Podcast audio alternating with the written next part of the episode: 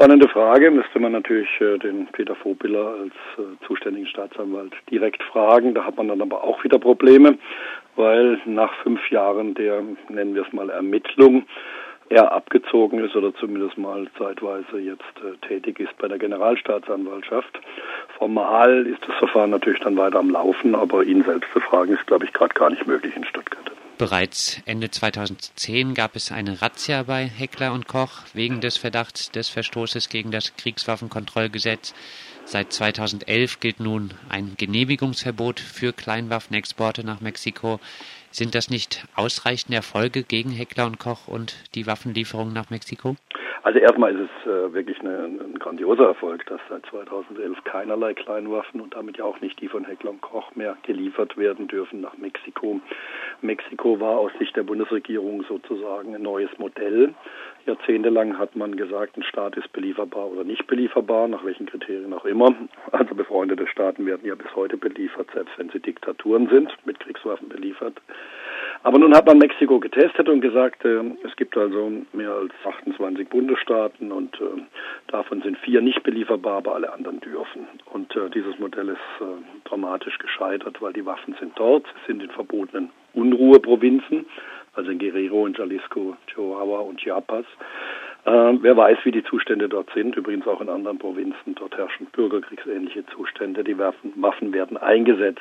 Also als Erfolg würde ich es dann definieren, wenn wir mal mehrere Schritte weiter sind, wenn die Anklage erhoben ist, wenn die Beschuldigten und Verantwortlichen für den illegalen Waffenexport von Heckler und Koch dann auch wirklich entsprechenden Strafen erleiden müssen. Übrigens ähm, Haftstrafen ab zwei Jahren aufwärts ist vorgeschrieben bei Verletzung von Kriegswaffenkontrollgesetz und Außenwirtschaftsgesetz.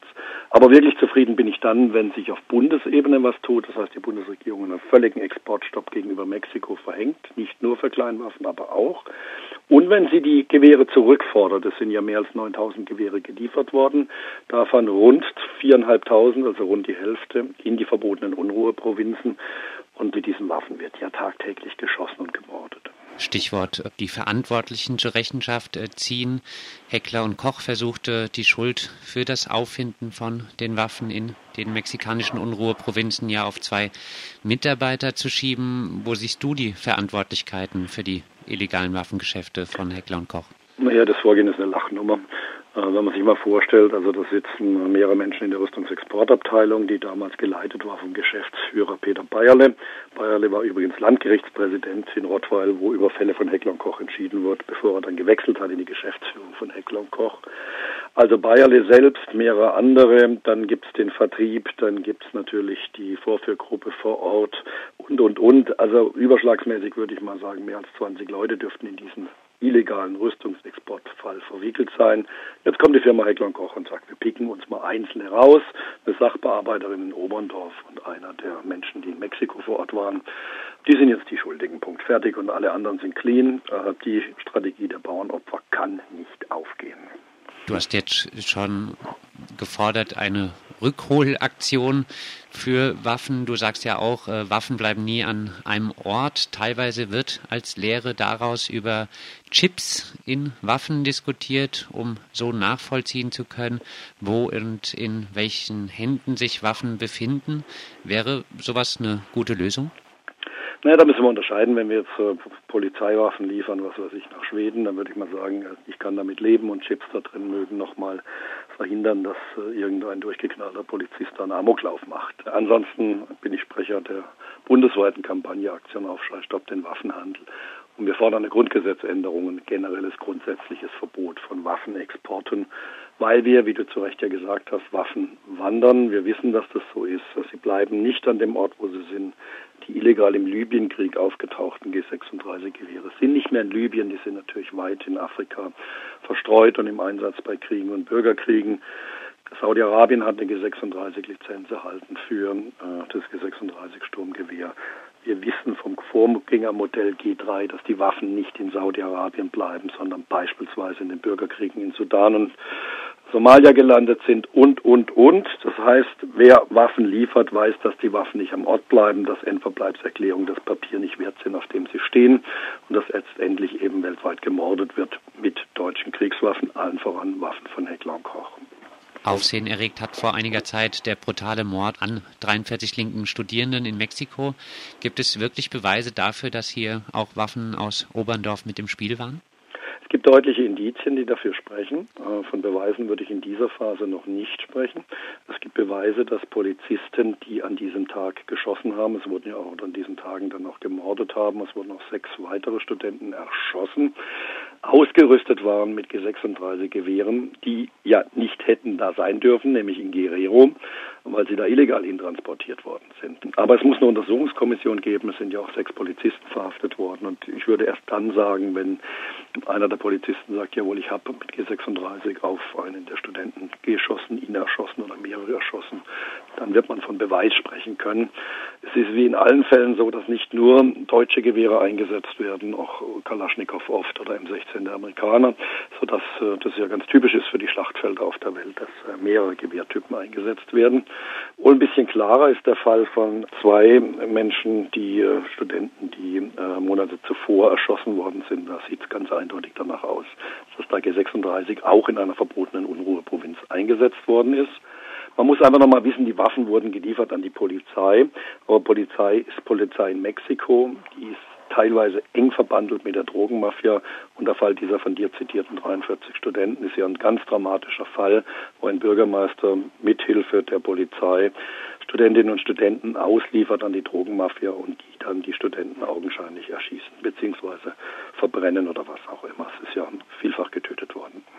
Bleiben wir noch beim Waffentyp G36. Über das G36 wird ja im Moment ziemlich viel diskutiert. Du nennst Heckler und Koch eines der tödlichsten Unternehmen. Jetzt geht es plötzlich aber um die Zielgenauigkeit der Waffen. Was ist denn von solchen Debatten deiner Meinung nach zu halten? Also erstmal ist Heckler und Koch das tödlichste Unternehmen und zwar in Europa. Die Opferzahlen belaufen sich nach meinen Schätzungen und Berechnungen äh, auf über zwei Millionen Tote bis zum heutigen Tag. Wir reden jetzt davon, dass die Firma seit Jahr und Tag äh, G36 Sturmgewehre an die Bundeswehr ausliefert. Erst die Krisenreaktionskräfte ausgerüstet hat, das Kommando Spezialkräfte und dann die gesamte Bundeswehr. Einheiten der Bundeswehr ja nun auch seit äh, mehr als zehn Jahren im Einsatz waren bzw. sind in Afghanistan und äh, dort G36-Gewehre eingesetzt wurden, im Kampf beispielsweise gegen Taliban. Und Taliban wiederum sind ausgerüstet mit M16 der Amerikaner, mit Kalaschnikow der Russen und wie absurd G3-Gewehren, kann man sagen, der deutschen, genauer gesagt aus der pa pakistanischen Lizenzfabrikation. Was mir bekannt ist, dass Mitarbeiter von Heckler Koch behaupten, es sei ihnen schon lange bekannt, dass die Waffen nicht die Qualitätsansprüche erfüllen.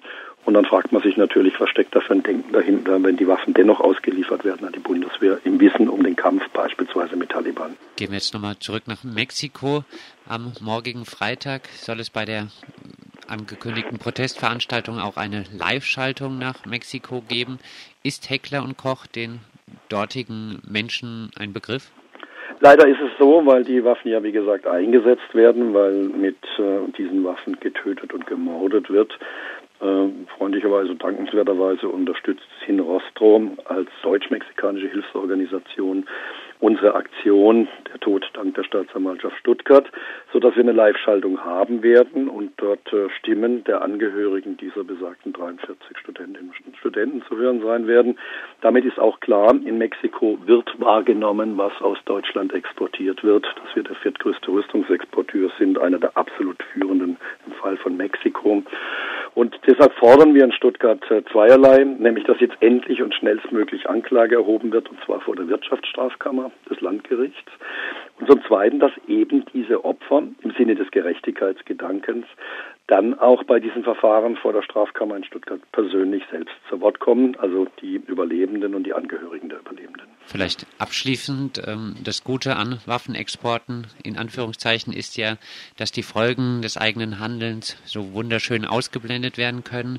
Die Opfer der hergestellten Produkte made in Germany sind meist weit weg.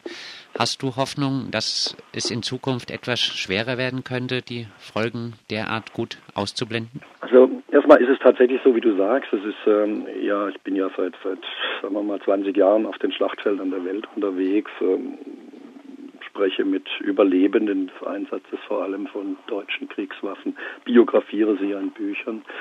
Aber es ist nun tatsächlich so, dass diese Opferstimmen jetzt gehört werden in Deutschland. Da ist es ein sehr guter Fall, äh, sehr gut in Anführungszeichen, wenn man die Toten dagegen hält. Aber es gelingt uns jetzt, den Opfern in Mexiko Stimme zu geben. Und da gab es ja eine sehr dramatische Geschichte vor Weihnachten letzten Jahres, als die Opferfamilien oder die angehörigen Familien vor der deutschen Botschaft in Mexico City protestiert haben und gesagt haben, es muss einen völligen Stopp des deutschen Waffenhandels geben nach Mexiko, weil man eben sieht, dass die deutschen Waffen eingesetzt werden von Sicherheitskräften, von staatlichen Sicherheitskräften gegen friedlich demonstrierende Menschen, in diesem Fall Studentinnen und Studenten. Das sagt Jürgen Gresslin, Autor des Buches Schwarzbuch Waffenhandel. Und am morgigen Freitag findet in Stuttgart unter dem Motto Der Tod dankt der Stuttgarter Staatsanwaltschaft eine Protestveranstaltung statt. Um 15 Uhr geht's los in der Stuttgarter Neckarstraße. Mehr Infos auch auf der Seite von Jürgen Gresslin unter jürgengresslin.com.